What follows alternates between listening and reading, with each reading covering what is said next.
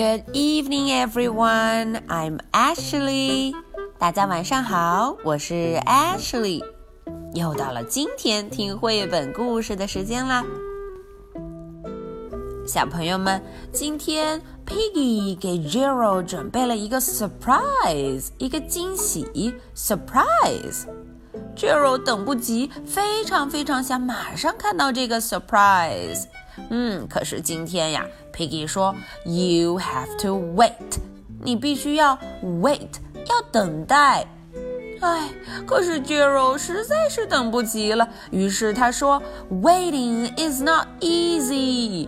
嗯，他说，wait 要等待实在是太不容易了，因为他很想马上看见 surprise。嗯，我们一块儿看看到底 Gerald 等来等去，等到了一个什么样的惊喜，一个 surprise 呢？Waiting is not easy，等待太不容易了。Jiro, Gerald, I have a surprise for you。哦，Piggy 可高兴了，他跟 Gerald 说：“我为你准备了一个 surprise。” Yeah, what is it? 嗯，Gerald 也很开心。到底是什么呀？什么东西给我准备的？The surprise is a surprise. 哦，没错，惊喜就是惊喜，不能告诉你。哦，Is it big？哎，大不大呀？嗯，Gerald 开始问了，Is it big？是不是非常的 big？Yes。 is it pretty? pretty？咦，会不会非常的 pretty，非常的漂亮？Yes.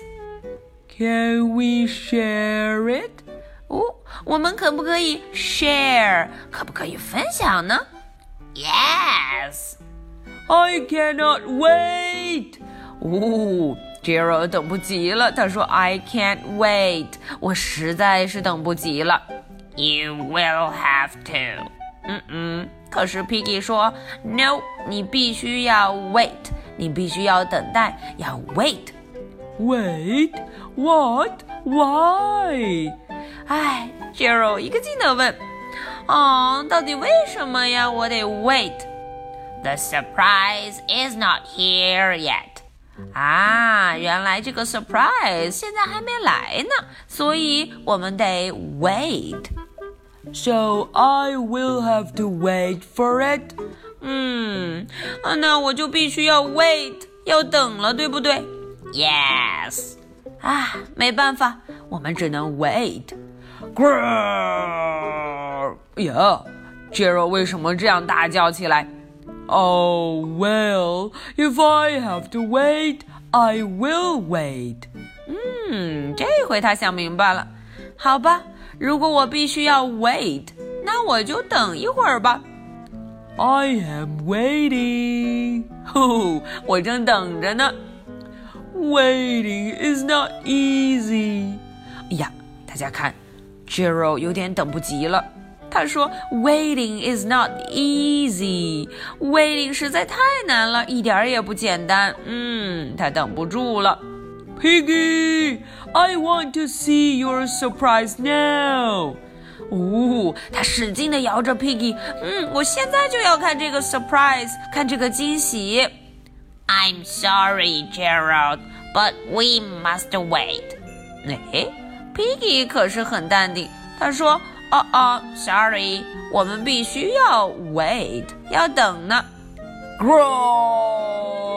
I'm done waiting. I don't think your surprise is worth all this waiting.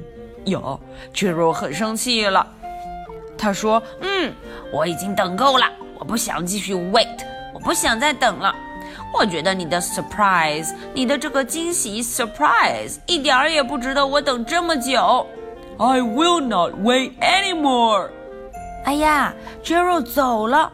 嗯，他说我不再 wait，不等了。Okay, I will wait some more。嘿嘿，他刚走就回来了。他说：“好吧，我就再 wait，再等一会儿会儿吧。” It will be worth it。 嗯，Piggy 很自信地说：“嗯，你一定会觉得这个等待是非常的值得的。” Growl, Piggy, we have waited too long. 等不住了，他说：“我们等的太久了，too long，实在等了太久了。” It is getting dark. It is getting darker. 喔喔喔！天越来越 dark，越来越黑，光线越来越暗了。Soon we will not be able to see each other. Soon we will not be able to see anything. Gerald 好担心啊！他说：“过一会儿，我们什么都看不见了，不能 see，不能看见任何东西了。” We have wasted the whole day.